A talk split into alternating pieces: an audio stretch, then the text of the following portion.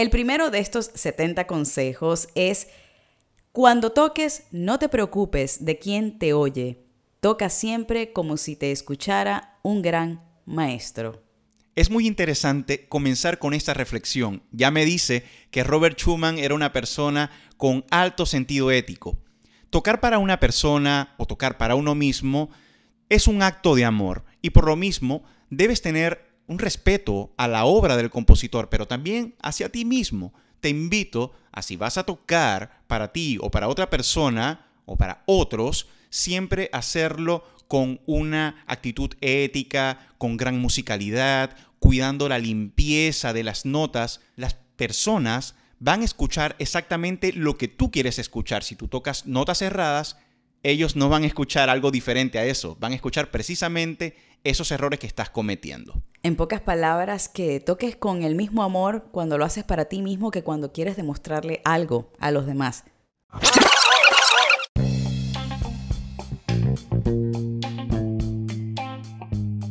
Hola, somos Robinson Ferreira y Mariana Ferrer Melo y esto es Maravilloso Piano.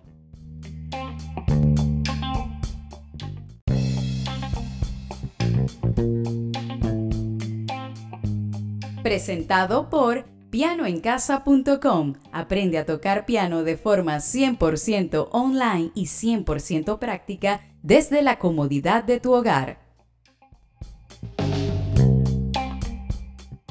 Bienvenidos a un nuevo episodio de Maravilloso Piano. Es un inmenso placer estar de nuevo compartiendo con ustedes conversaciones, reflexiones que tienen que ver con el maravilloso mundo del piano. Y en esta oportunidad les traímos una selección comentada de 10 de los 70 consejos a los jóvenes estudiantes de música que publicó en el año 1848, es decir, hace casi dos siglos, el pianista, compositor y crítico musical alemán Robert Schumann y que siguen estando totalmente vigentes, Robinson. Hola Mariana, hola a los que escuchan este podcast. Hoy estoy muy contento de poder conversar contigo sobre estos pensamientos, estos consejos y reflexiones hechas por el músico y compositor alemán Robert Schumann. Es importante destacar que son 70 en total los que él escribió y que en esta oportunidad hicimos una selección de 10, los otros 60 son también súper importantes y de hecho en la descripción del episodio les vamos a dejar un enlace para que puedan revisarlos, leerlos los 70 con detenimiento. Escogimos 10 y son los que vamos a comentar en esta emisión. Vamos a empezar con el primero, Robinson. El primero de estos 70 consejos es, cuando toques, no te preocupes de quién te oye Toca siempre como si te escuchara un gran maestro. Es muy interesante comenzar con esta reflexión. Ya me dice que Robert Schumann era una persona con alto sentido ético. Tocar para una persona o tocar para uno mismo es un acto de amor y por lo mismo debes tener un respeto a la obra del compositor, pero también hacia ti mismo. Te invito a si vas a tocar para ti o para otra persona o para otros, siempre hacerlo con una actitud ética, con gran musicalidad, cuidando la limpieza de las notas. Las personas van a escuchar exactamente lo que tú quieres escuchar. Si tú tocas notas cerradas, ellos no van a escuchar algo diferente a eso, van a escuchar precisamente esos errores que estás cometiendo. En pocas palabras, que toques con el mismo amor cuando lo haces para ti mismo que cuando quieres demostrarle algo a los demás. Mariana, es que además en el público puede haber una persona muy importante escuchándote. Puede ser que esa persona que está allí te lleve al estrellato sin tú saberlo y sea el contacto que siempre has buscado para lograr mejores conexiones en tu desarrollo musical. Eso es exactamente estar preparado para cuando la oportunidad llega. El número dos de estos consejos es, la educación del oído es lo más importante. Esfuérzate enseguida en reconocer las tonalidades y los sonidos. Ciertamente, cuando te estás formando en la música, debes procurar desarrollar tu sentido del oído, es lo más importante en la formación musical.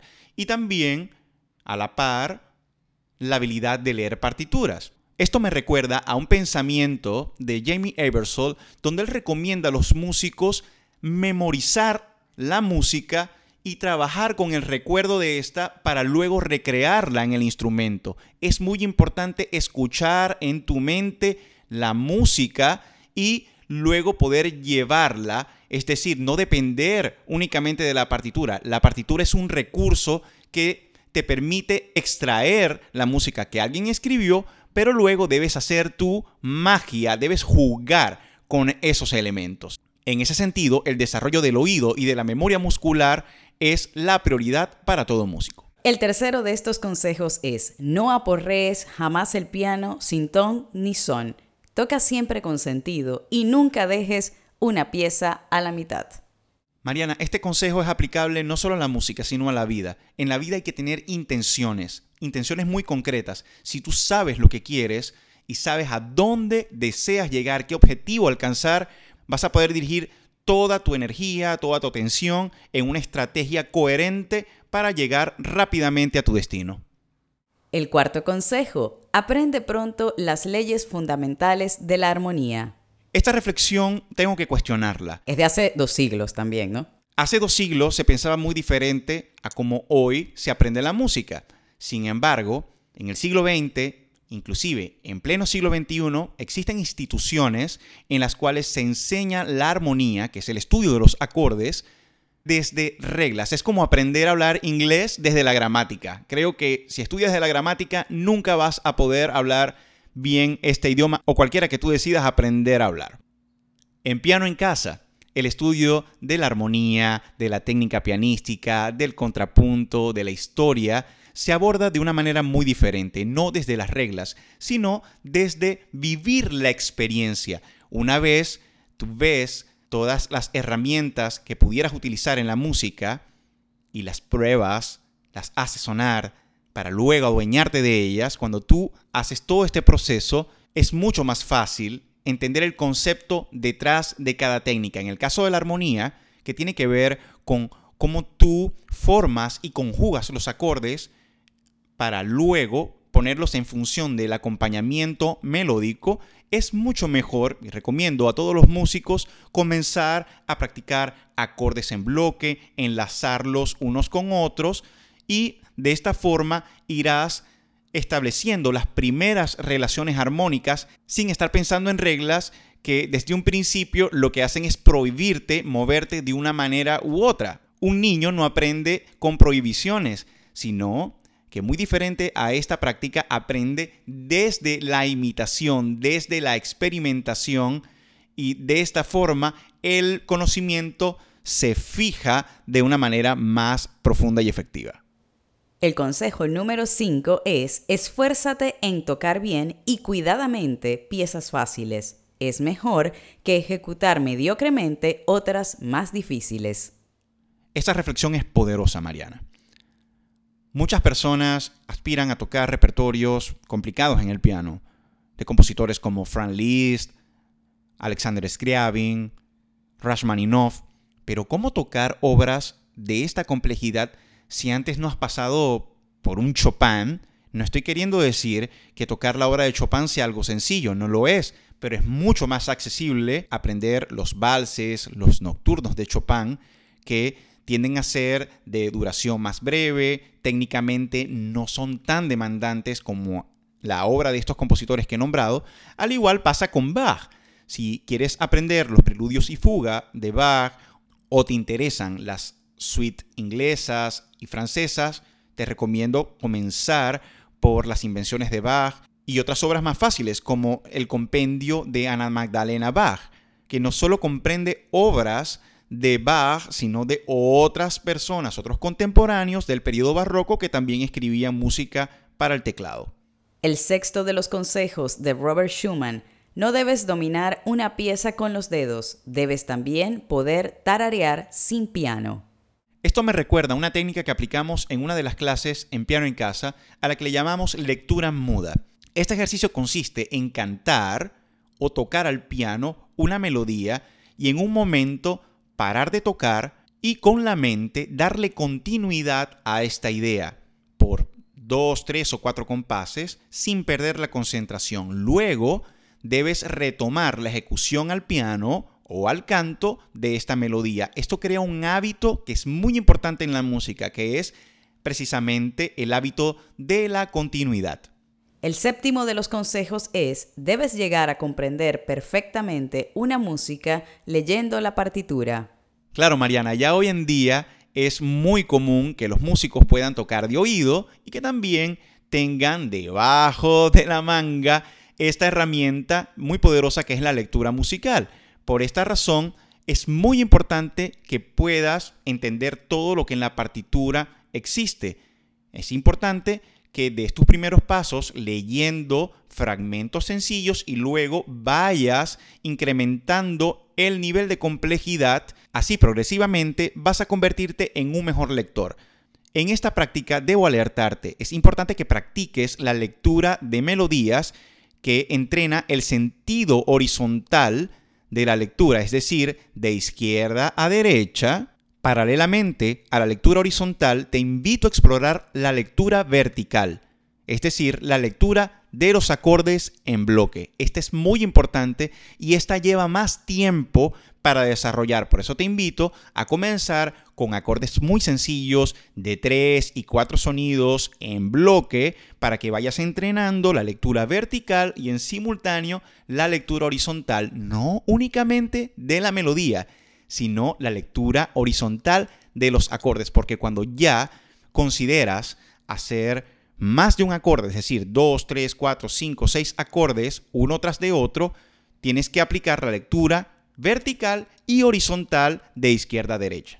Sobre las ventajas de aprender a leer partituras tenemos un episodio completo que les vamos a dejar en la descripción de este para que puedan también ahondar en este punto. El octavo de los consejos, deberás ir conociendo paulatinamente las obras más importantes de todos los grandes maestros. En Piano en Casa contamos con una sección a la que le llamamos Música Recomendada, donde puedes encontrar la música de los compositores más influyentes desde el siglo XVI hasta el siglo presente. Podrás escuchar las mejores interpretaciones al piano, también a las mejores orquestas dirigidas por los más grandes maestros y directores como Simon Rattle y en esta sección de música recomendada, la música está organizada por periodos, iniciando por el periodo barroco. Luego pasamos al periodo clásico, luego el romántico, impresionismo francés y cerramos con música cubana, música brasileña, música argentina y latinoamericana en total. El noveno de los consejos es, escucha con atención las canciones populares, son una mina de las más bellas melodías y te mostrarán el carácter de las diversas nacionalidades. Este me encanta. A mí también. Mariana, el conocimiento está en todos lados. Tú puedes consultar la música clásica, pero la música popular, la que surge espontáneamente de los pueblos de cualquier lugar, también encierra en sí una gran riqueza pero además la música es descriptiva de las tradiciones, del comportamiento de los pueblos, así como cuando vas a algún lugar y pruebas un plato típico. Comes un poquito de picante acá, un dulce por allá, pruebas un nuevo sabor, pues la música de cada lugar tiene eso, un sabor particular, una sonoridad única. Y fíjate que cuando tú tocas una suite francesa de Bach, estas suites comprenden varias danzas europeas como alemanda, curante, paspié, giga, que no es otra cosa que cultura europea, cultura musical europea, piezas o formas, música tradicional de países como Austria, Alemania, Francia, Hungría. También Chopin hacía lo mismo. Chopin era polaco y utilizaba para su creación formas musicales polacas como las polonesas, las mazurcas, entre otras. Bueno, y sobre estos dos últimos puntos, el número 8 de conocer la obra de los más importantes compositores y la de conectarse también con la música popular, tenemos otro episodio completamente dedicado a lo que cada una de estas músicas aporta en la formación pianística y cuáles son precisamente las razones por las que recomendamos siempre, igual que Robert Schumann, estudiar tanto música popular como música académica o los compositores clásicos. El último de los consejos último pero no menos importante, de hecho creo que es un consejo para la vida. El número 10, aprender no tiene fin. Este me encanta porque habla de la humildad y de no perder la capacidad de asombro que a medida que vamos creciendo parece que es algo que se va perdiendo. Tenemos que ser como niños. Los niños siempre quieren explorar, siempre quieren aprender y de esa forma van convirtiéndose en algo maravilloso. Mi invitación para ti, mente y sobre todo corazón abierto a todas las músicas y a todo el conocimiento que el mundo entero tiene para darte. Muchas gracias Robinson por comentar esta selección de 10 de los 70 consejos de Robert Schumann a los jóvenes y no tan jóvenes estudiantes de música, aunque la edad es solamente un número. Esto aplica para cualquier persona. Hicimos una selección de 10 en la descripción del episodio les vamos a dejar un enlace para que puedan consultar no solo estos 10, sino los otros 60, así como dos episodios más que les recomendamos y que complementan perfectamente la conversación que hemos tenido el día de hoy en Maravilloso Piano. Nos vemos en una nueva ocasión, Robinson. Gracias, Mariana. Hasta luego. Nos vemos en Maravilloso Piano.